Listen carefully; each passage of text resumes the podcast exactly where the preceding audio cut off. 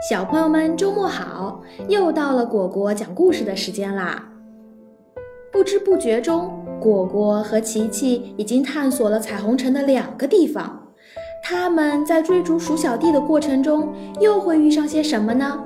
让我们来听听今天的故事吧。第四章：探索彩虹城。第三站：医生。琪琪感觉自己离开家已经很久很久了，他想起了最疼爱自己却还在住院的奶奶。果果不解地盯着没精打采的琪琪。突然，琪琪张口问道：“果果，你有奶奶吗？”“嗯，我有爷爷，他可是我们松鼠家族的族长，别提有多威风了。”可是我感觉他不是很喜欢我，总是对我黑着脸。可能是因为我是紫毛松鼠，还有我总是闯祸。果果想起爷爷，不由得有些沮丧。那我的奶奶可比你的爷爷好多啦，她很慈祥，对我可好啦。你这么可爱，我奶奶也一定会喜欢你的。这时，琪琪却有了一丝沮丧。可是，什么时候才能见到奶奶呀？嗨，你们忘了我吗？树精灵跳了出来。只见他念道：“带我们去医院。”转眼间，果果和琪琪便真的来到了医院。此刻的他们就站在奶奶的病房前。琪琪迫不及待地冲了进去。哎呀，我的乖孙子，你怎么来了？奶奶可想死你了！琪琪一头扑进奶奶的怀里。果果呢，胆怯地躲在了琪琪的背后，探出自己的小脑袋，却被琪琪的奶奶发现了。哟，怎么还有一只小松鼠呢？琪琪扯出害羞的果果，兴奋地介绍道：“奶奶，他是我认识的新朋友，他叫果果。”“哦，是吗？”果果赶忙点头：“是的，是的。”突然，果果发现了躲在床腿边的鼠小弟，他发出吱吱的嘲笑声，讥讽道。也不找个镜子照照，就你那紫不拉几的秃毛样子，哪点儿可爱了？他向果果翻着白眼，挑衅地说：“有本事你来抓我！你这只臭老鼠，有本事你不要逃啊！”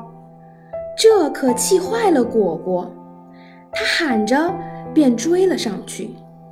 琪琪呢，也只得跟上前去。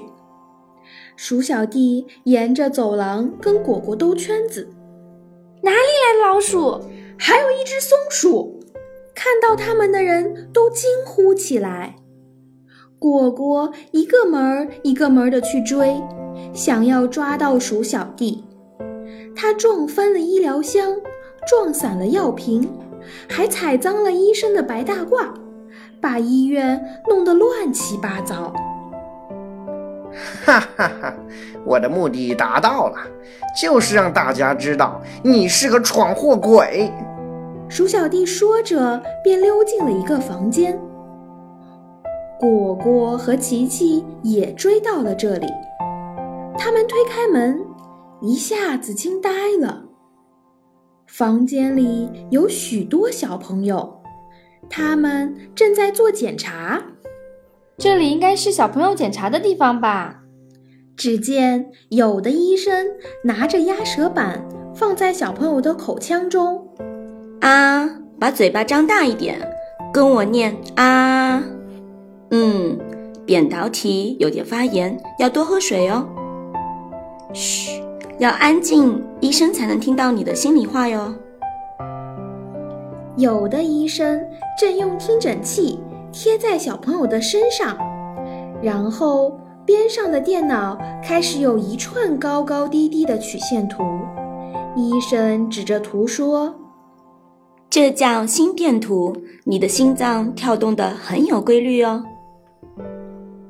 原来医生这么厉害，可以跟我们的身体对话呀！果果开始环顾病房四周，这里还真是什么都有啊！果果，你看，这是听诊器，还有这个是测量血压的，我奶奶经常用。哇，这里还有压舌板呢！你看，果果，这个还可以测量你的身高和体重呢。你要不要上去试一下呀？琪琪，你真厉害，这些奇怪的东西你都知道啊！果果一下子精神了起来。但是兴奋之余，他们仍旧没有忘记收拾被果果弄得乱七八糟的东西。果果，被鼠小弟污染的东西不要放回原地哦，那些东西沾上细菌就不能用啦。知道了，琪琪，你快点呀，我还要去找你奶奶，问问她喜不喜欢我呢。病房中只有果果着急的声音和忙碌的背影。哎呀，他肯定喜欢你啦！可是这些工具太多啦，咱们得费点功夫啦。琪琪认识的医疗工具可真多，果果和琪琪还能准确的将它们分类呢。小朋友们，下面就要考考大家啦，看看你们是不是能把这些医疗工具准确的分类呢？试着完成今天的小任务吧。